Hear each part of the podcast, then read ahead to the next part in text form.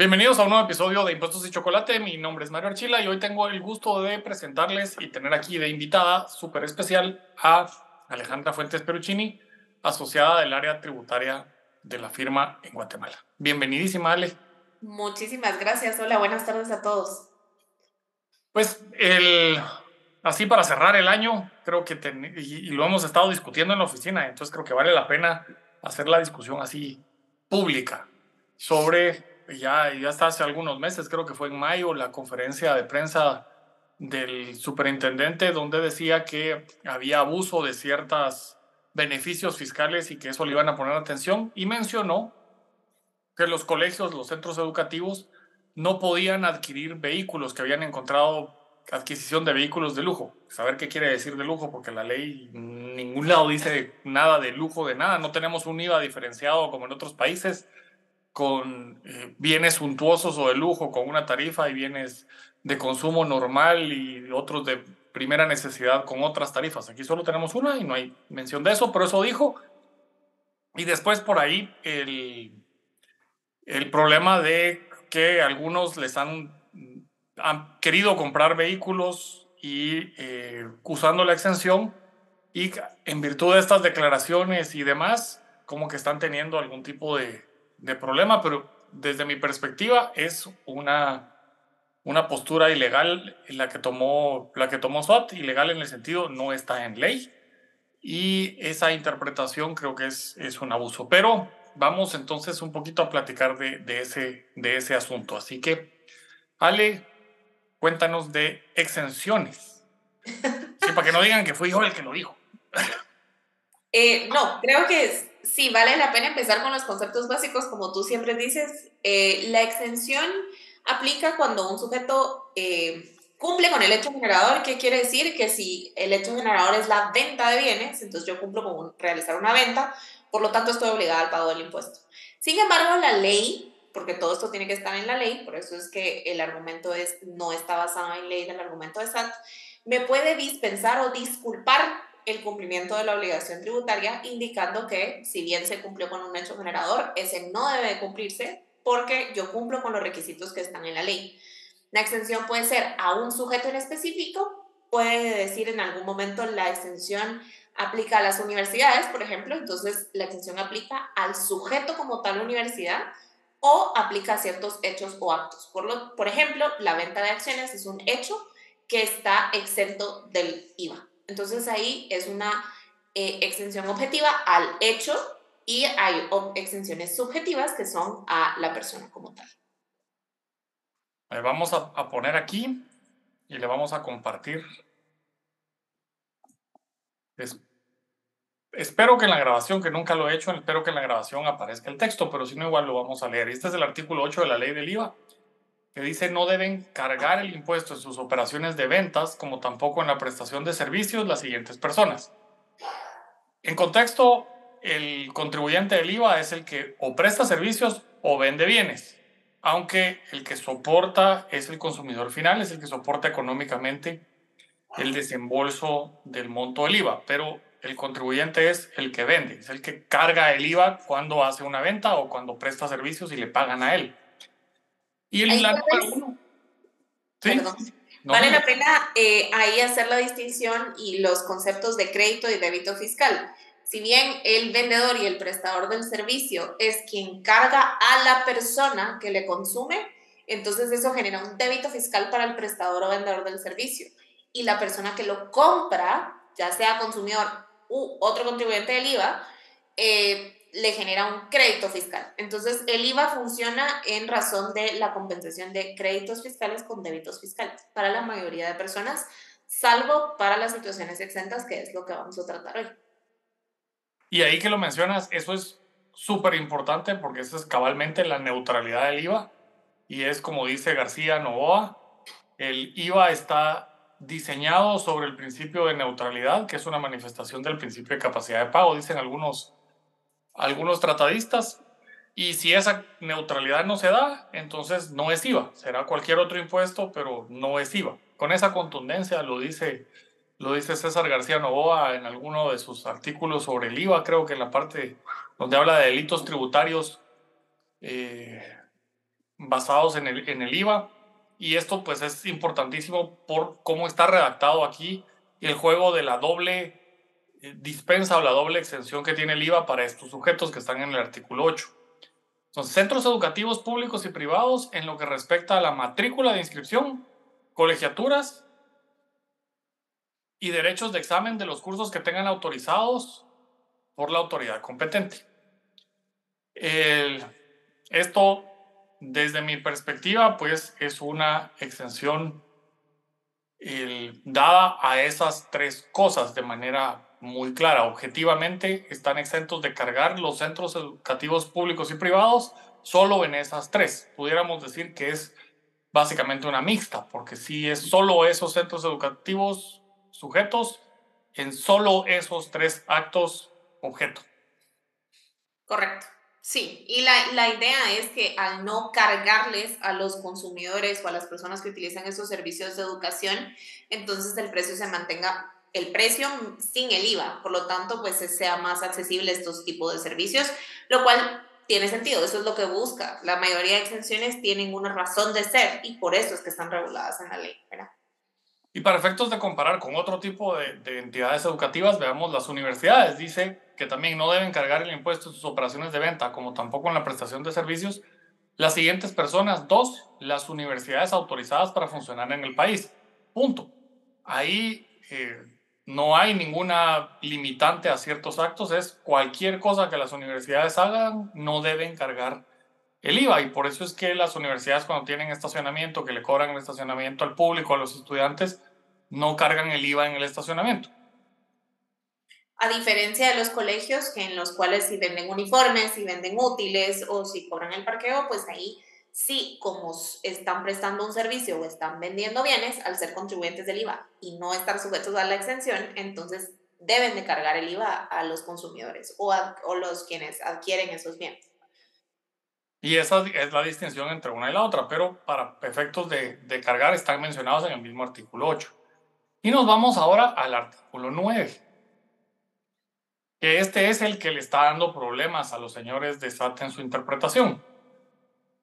Porque en el primer párrafo dice las personas enumeradas en el artículo 8 anterior y habla de las personas, son los centros educativos públicos y privados como las universidades, para seguir con la comparación de ambas están exentas de soportar el impuesto.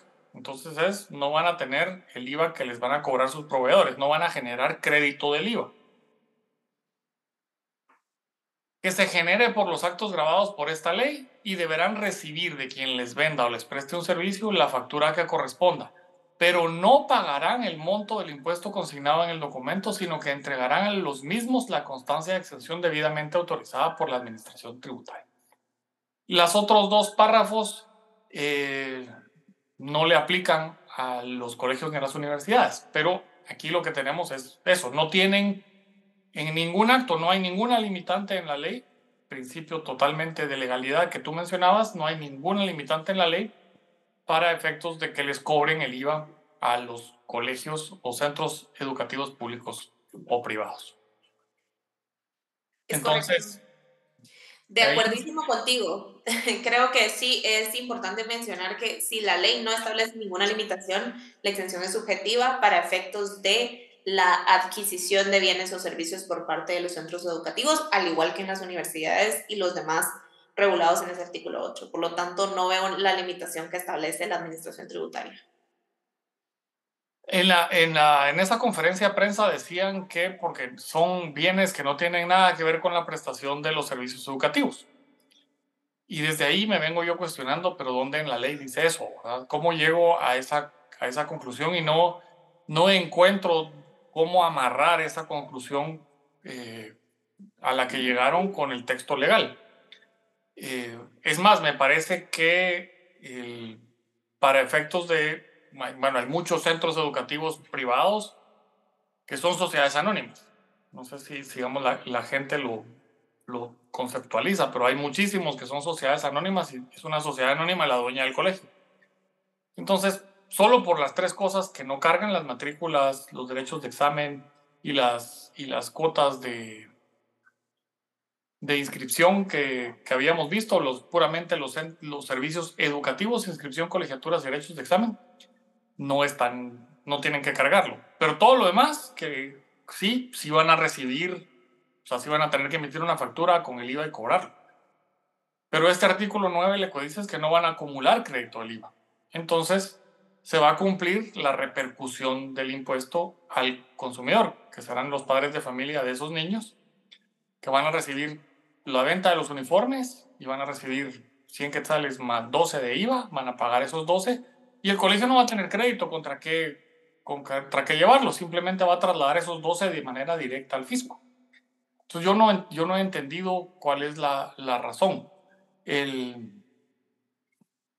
y no, no, no, sé cómo ves tú el, el, tema de que quieran meterse a ese nivel de, de interpretación.